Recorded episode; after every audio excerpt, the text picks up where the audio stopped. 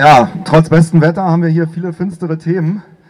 Ähm, das nächste ist auch sehr, sehr unerfreulich, aber es muss gesagt werden, es gibt keine Kundgebung seit, ich weiß nicht, zehn Jahren, keine Demo, wo wir an dieses Gebäude kommen, mit dieser Stars and Stripes Fahne da, wo wir das Thema nicht anschneiden.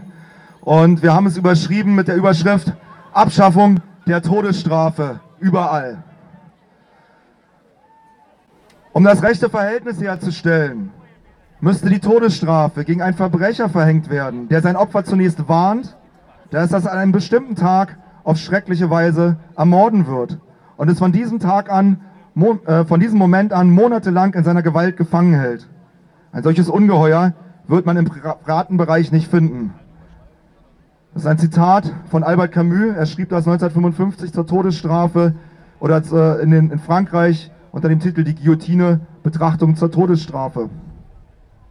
Er setzt sich in diesem Essay mit dem Argument auseinander, die Todesstrafe hätte eine abschreckende Wirkung und erhebt starke Zweifel an dieser Abschreckungswirkung. Drei wesentliche Gegenargumente führte er 1955 dabei an. Erstens, glaubt die Gesellschaft selbst nicht an den Abschreckungseffekt. Zweitens, gibt es überhaupt keinen Beweis dafür, dass Menschen, die den Entschluss zum Morden gefasst haben, sich durch drohende Todesstrafe von ihrem Vorhaben abbringen ließen. Und drittens, ermögliche die Vollstreckung der Todesstrafe die Befriedigung widerlicher Gelüste. Die Todesstrafe ist in jedem Land, in dem sie angewandt wird, nichts anderes als ein Terrorinstrument gegen die eigene Bevölkerung. In den USA dient sie vor allem dazu, die aus der Sklaverei entstandene Vormachtstellung der weißen Bevölkerung zu sichern. Angeklagte mit geringem oder gar keinem Einkommen und Herkunft aus gesellschaftlichen Minderheiten sind völlig chancenlos. Zwei Drittel aller Todestraktgefangenen in den USA sind People of Color, obwohl sie insgesamt nicht einmal 20 Prozent der US-Bevölkerung ausmachen. Dies ist eine Tatsache, die seit vielen Jahren bekannt ist, die wir aber trotzdem immer wieder erneut wiederholen müssen. Auch deshalb sind wir heute hier. Ich möchte in diesem Zusammenhang an die Kurzlebigkeit von Ereignissen und deren Berichterstattung erinnern. Was heute noch in der Öffentlichkeit diskutiert wird, ist morgen oftmals schon aus dem Bewusstsein der meisten Menschen verschwunden. Deshalb dürfen wir nie aufhören zu kämpfen. Wie fühlt sich ein Mensch, der zum Tode verurteilt wird und sein Leben im Todestakt verbringen muss? Ich möchte an dieser Stelle mal Harold Wilson zitieren, der 2012 hier auf einer Free Mumia Demo genau an dieser Stelle von seinen persönlichen Erlebnissen berichtete. Er saß knapp 17 Jahre im Todestrakt, verurteilt für einen dreifachen Mord, den er nicht begangen hatte. Als ich in den Todestrakt versetzt wurde, also Zitat Harold Wilson, war ich schockiert. Es war eine andere Welt. Wenn du in den Todestrakt kommst, spricht man von dir nur noch als einem der Verdammten. Dir wird eingebläut, dass sich niemand mehr darum kümmert, was dir passiert. Wir können hier alles mit dir machen und niemand interessiert es. Stellt euch vor, von einem System eingesperrt zu sein, das darauf ausgerichtet ist, dich systematisch zu entmenschlichen, dir jegliche Würde zu rauben, darauf ausgelegt, deinen Geist und Willen zu brechen, dich von der Außenwelt abzuschneiden und deinen Verstand zu zermürben deine Bewegungsfreiheit, frische Luftzufuhr so einzuschränken, dass deine Knochen brüchig werden. Keine Farben, keine Geräusche, totale Isolation.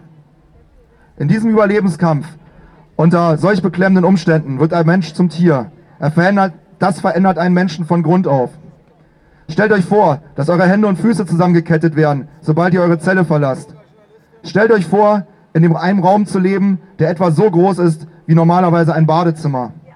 Euer gesamter irdischer Besitz befindet sich in diesem Raum. Stellt euch die Schreie und stellt euch den Gestank des brennenden Fleisches eines Mannes vor, der sich für eine Zigarette selbst anzündete. Stellt euch den Anblick zusammengeschlagener, blutiger Körper vor, die vor euch liegen, ihre letzten Atemzüge tun und sterben. Ich, ich muss es mir nicht vorstellen. 17 Jahre lang erlebte ich es. Soweit das äh, der Bericht von Harold Wilson. Ihr könnt ihn auch auf YouTube sehen. Er hat hier eine sehr beeindruckende, deutlich längere Rede gehalten. Die ist nach wie vor dokumentiert. Wenn ihr Harold Wilson, Berlin, Mumia Abu Jamal eintippt, äh, werdet ihr das finden. Es ist nach wie vor abrufbar. 2005 kam Harold Wilson frei, vor allem durch die Unterstützung einiger seiner Mitgefangenen, der Jailhouse Lawyers, der Knastanwälte. Einer von ihnen ist Mumia, der auch Schriftsteller ist und als solcher Mitglied des PEN.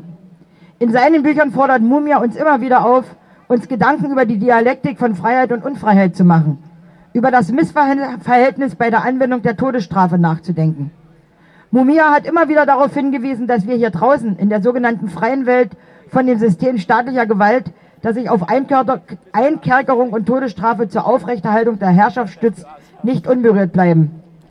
Deshalb ist der Kampf gegen die Todesstrafe und gegen die Hinrichtung einzelner Gefangener immer auch ein Kampf gegen Ausbeutung, Unterdrückung und Krieg, gegen all diese Lügen, die wir uns täglich anhören müssen. Es ist der Kampf für Glück und Freiheit für alle. Abschaffung der Todesstrafe, überall.